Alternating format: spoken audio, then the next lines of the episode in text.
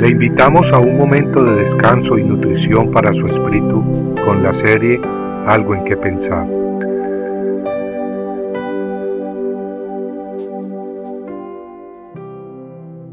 Un momento para dar gracias.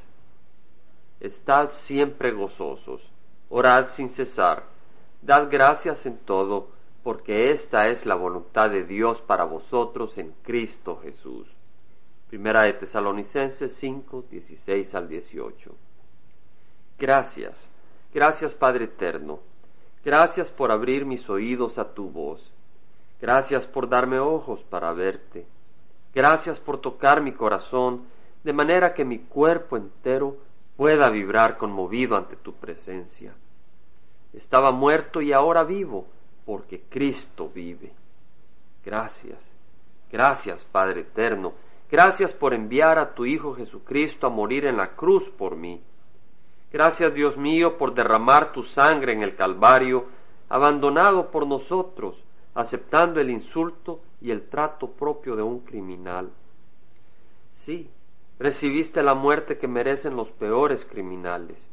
Tú, siendo perfecto y sin maldad ni pecado, aceptaste el dolor, el insulto, el desprecio, la injusticia, de hecho, cargaste el pecado del mundo entero sobre tus hombros. Aceptaste esa flagelación y martirio con tanta humildad y valor, sin odio, mas perdonando a tus asesinos, muriendo pero teniendo compasión y dando vida eterna al ladrón que moría a tu lado, y vida eterna a todos los que hemos creído en ti, mostrando una vez más que eres un Dios verdaderamente santo, digno de nuestra adoración y obediencia.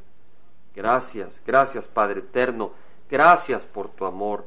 Es por eso que podemos entender que es perfectamente apropiado y fluye de nuestros corazones estar gozosos, orando sin cesar y dándote gracias como dice tu palabra. Pero con tan poca cosa se nos olvida que hemos sido rescatados de la muerte eterna y que hemos recibido el reino de luz y gozo eternos con tan poca cosa perdemos nuestra paz, como si fuéramos huérfanos nos ponemos, cuando en verdad el Dios Todopoderoso es nuestro Padre. Gracias por tu paciencia, gracias por amarnos, Señor.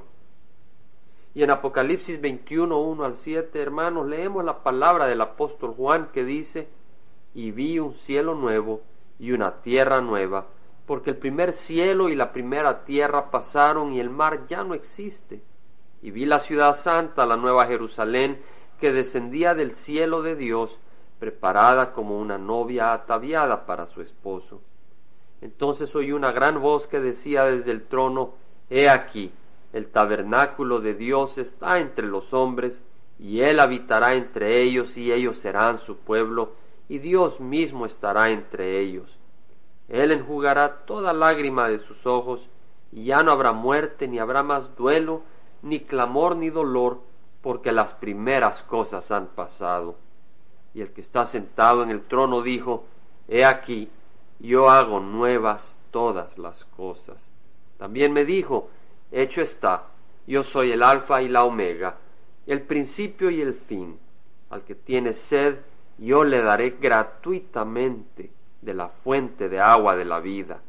El vencedor heredará estas cosas y yo seré su Dios, y él será mi Hijo.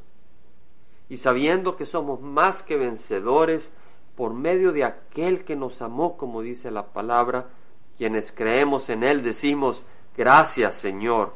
De nuevo, gracias. Amén. Compartiendo con acción de gracias algo en qué pensar, estuvo con ustedes Jaime Simán. Si usted desea bajar esta meditación, lo puede hacer visitando la página web del Verbo para Latinoamérica en www.elvela.com.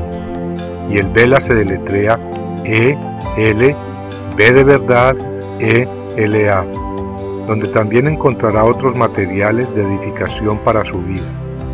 Puede también escribirnos al Vela Pio Voz 1002 Orange, California 92856, Estados Unidos. Dios le bendiga.